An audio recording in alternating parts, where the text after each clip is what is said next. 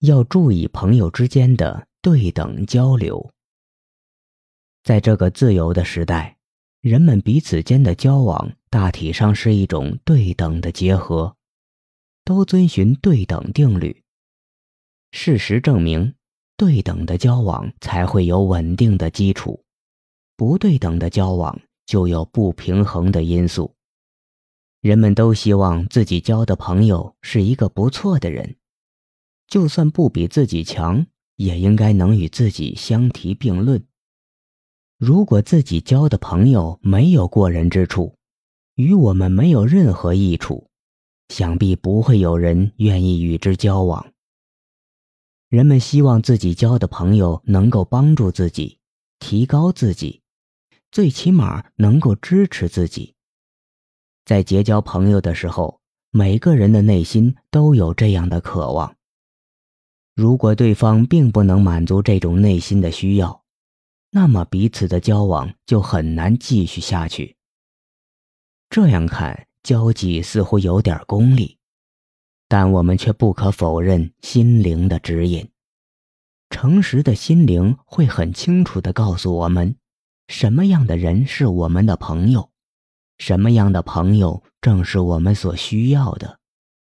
对等率就好比市场经济当中的等价交换原则，促使着所有的人都去寻找有对等条件的交往对象。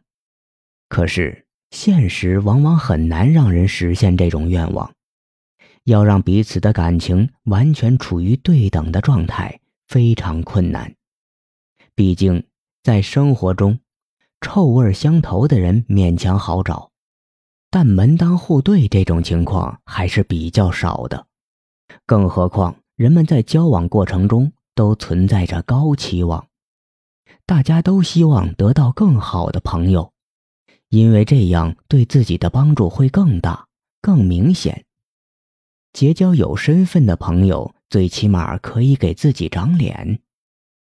很明显。在现实中，要一一满足自己的心理需要是不可能的。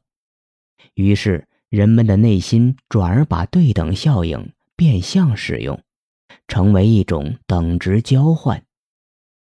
譬如，有些人无论在文化、学历上，还是在气质、身份上，都很一般，就因为长得英俊或漂亮，居然可以交到顶级的朋友。其实这也是一种对等。一个人其他条件一般，但相貌出众，也可能被评出高分。用经济学术语来讲，美貌是一种稀缺资源，它不像学历、能力可以通过后天努力获得，这是一种天生注定的。通过这种先天的优势，往往能够弥补一些后天的缺失。就好像做房地产，好地段是稀缺资源，边远地区的房子盖得再好，可能都不及好地段这一条。在交往过程中，这种先天的优势就可以与文化、学历、气质、身份等具有对等的价值，因而彼此的交往就能够维持。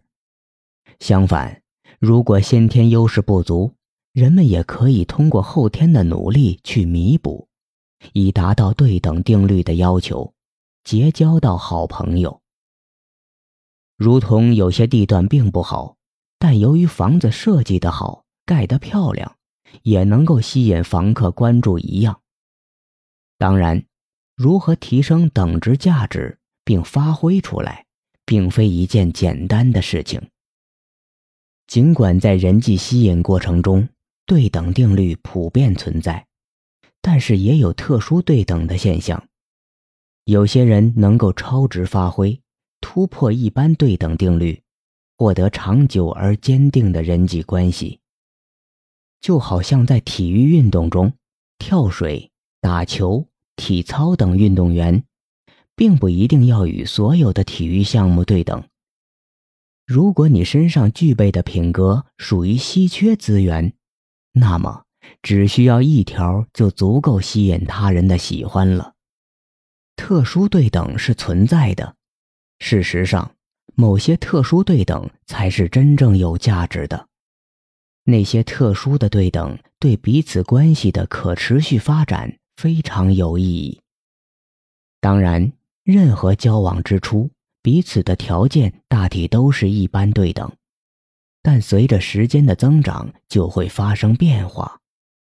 有些人成功了，地位上升了；有些人多年没有什么大的进展，甚至还有些退步。很明显，在这种情况下，朋友之间的关系已经不能只靠道德维系了，还要有内在的对等。身为一个普通人，如果想与一个特别成功的人交朋友，本来论条件可能无法与他对等，可是假如能找到他的特殊需要，发挥对他的特殊理解，然后超值发挥，也可能取得成功。无论如何，都要让自己的某一特殊资源触动对方，不论是与之共患难，还是尊重与理解，你都要时刻提高自己的综合素质。首先要想方设法提高自己，无论是学历、成就、气质，还是自己的等级和品位，都是应该提高的特殊资源。这样才能让朋友关系更长久。其次，不要看不起境况不好的朋友。如果你把对方贬值，那么你一定会犯错误。这样不仅会失去朋友，还会失去特殊的稀缺资源，这对于你的交际圈发展是不利的。最后，提醒所有在尘世中打拼的人，不要放弃努力。应努力提升自己，以免掉队之后，原来的朋友远离你。